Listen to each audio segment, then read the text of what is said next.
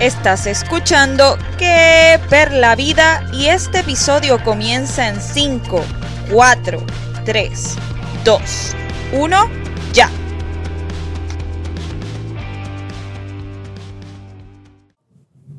Este es el episodio 52 de mi podcast Que Per la Vida. Yo soy Perla Alessandra y te doy la bienvenida a este nuevo episodio. Muy agradecida de que estés en una nueva ocasión aquí y tras una serie de recomendaciones sobre temas para discutir, ya estoy lista para comenzar este nuevo capítulo, este nuevo episodio del cual he hablado brevemente en otros episodios, pero en esta ocasión quería utilizarlo para educar a las personas, sobre todo a raíz de estos mensajes que he tenido constantemente en mis redes sociales y de qué estoy hablando Estoy hablando nada más y nada menos que de la gordofobia.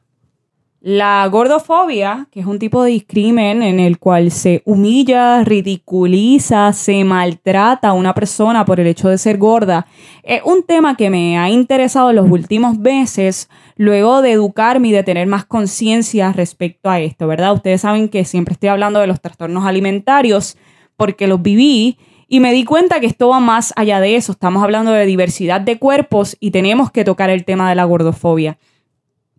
Eh, las conductas gordófobas eh, siempre están presentes, creo que en todos los aspectos profesionales, de salud, actividades físicas, entretenimiento e incluso en el acoso escolar, ¿verdad? En la escuela. Y tras esta serie de documentos y de material que estoy compartiendo en mis redes, ah, me han escrito compañeros entrenadores, personas que están bien metidas en el fitness y me han dicho que yo deje de romantizar la obesidad. Así que para esas personas que tienen un problema en cuanto a lo que yo estoy promoviendo, es bien importante que escuchen este podcast para que se eduquen un poco. Si no, tienen Google también. ¿Cuáles son estas conductas gordófobas que las dejamos pasar como si fueran algo normal y las normalizamos? Miren, tenemos prácticas como los personajes que llevamos en las actuaciones, a la televisión, y son estos personajes que por ser gordos se mofan de ellos o intentan cambiar su imagen porque la gordura se ha asociado a que una persona no tiene salud, a que es una persona fea. Pero entonces si bajan de peso es una persona linda y es lo que se convierte en socialmente aceptable. Y tenemos novelas que son muy populares. Hay una novela bien, bien popular que abarca este tema. También tenemos la práctica de no emplear a personas gordas porque no cumplen con el perfil o con lo que busca un patrono. Y esto es súper común, común y es un tipo de discrimen. También tenemos a los medios de comunicación, en donde los cuales yo he sido partícipe, con, con titulares, con reportajes en que, que se enfocan, ¿verdad? en recetas o consejos para acabar con la obesidad, para acabar con un mal que se llama gordura. Tenemos incluso los espacios médicos en los que se asocian a todos los problemas de una persona por ser gorda. ¿A qué me refiero? A que a lo mejor la persona va a un espacio médico eh, porque se dobló un dedo o algo le sucedió y el doctor le comenta que también tiene que bajar de peso por su salud. Y esto es bien, bien común. Eh, para que tengan una idea, el mundo está diseñado para discriminar a personas según sus cualidades físicas, según sus formas o características de identidad.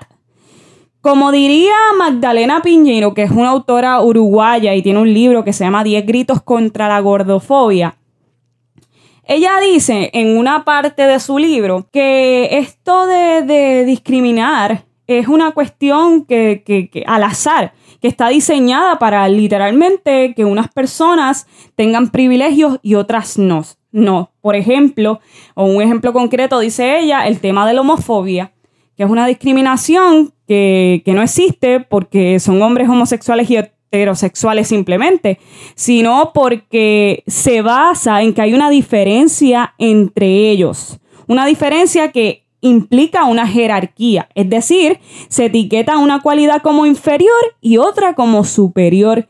Y precisamente pasa esto con la gordofobia, cuando entendemos como normal que una persona delgada es feliz y una gorda es infeliz y debe ser humillada. Hay entidades que la gente siempre pone en el medio como la FDA, la OMS o la Organización Mundial de la Salud, porque son entidades que al final tienen sus beneficios económicos y por tanto yo puedo escribirte que la obesidad es mala y sacarte 20 mil estudios, pero no te voy a enseñar los que a lo mejor no dicen eso. Y esto pasa también con el veganismo. Por eso es bien importante que nosotros siempre busquemos unos, unas herramientas independientes que no dependan del todo de gobiernos, de, de naciones, para entender lo que realmente puede estar bien o puede estar mal. Y en el tema de la, de la gordofobia es bien preciso hacerlo. No puedes pretender decirme la, la, obesidad está mal por esto y esto y esto y reprender a esa persona por ser gorda, torturarla, hacer todo lo posible porque esa persona no tenga autoestima y se destroce por el hecho de tener una talla diferente. Es hora de acabar con esto y yo siento que a mí me da tanta rabia vivir en una sociedad así en la que constantemente se tenga que protagonizar nuestra talla, en la que constantemente se nos diga que no somos suficientes porque no, no nos parece parecemos a este o a esta. Nacemos literalmente creyendo que ser gordo es un problema. Nacemos viendo cómo en la televisión se mofan de las personas por ser gordas.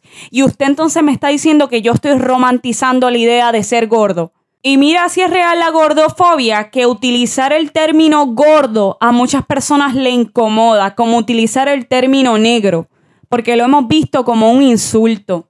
Pero lo que no hablamos es que las personas gordas o que son víctimas de la gordofobia tienen que pasar depresión, incluso algunos se suicidan, tienen que ser discriminados constantemente. De eso no hablamos, ¿verdad? Y créanme, con este mensaje yo no pretendo decir que soy la defensora de las personas gordas o la persona antigordofóbica del mundo, porque hasta hace poco, si yo no me hubiese educado, seguía perpetuando las conductas gordofóbicas. Yo hasta hace poco utilizaba los términos en modo de burla. Yo hasta hace poco odiaba la idea de ver personas gordas. Y poco a poco he intentado educarme y aprender que en efecto esto existe. Cuando empezamos a creer que esto no existe, que lo invisibilizamos, ahí perdemos el sentido de empatía y creemos que no, esto es una exageración. No, es que la obesidad mata personas.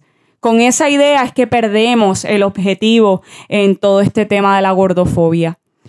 Así que replantéate, redescubre, reconstruye la idea, porque naces en una sociedad en la que se te dice o te dice constantemente cómo debe ser, qué debes hacer. Es hora de que buscamos, busquemos opciones independientes y aprendamos por nosotros mismos. Tenemos tantos recursos que podemos utilizar y todavía nos damos esta este guille, por decirlo así, o hacerlo más general, me doy en el pecho de ser ignorante y sobre todo discriminar a las personas por ser diferentes.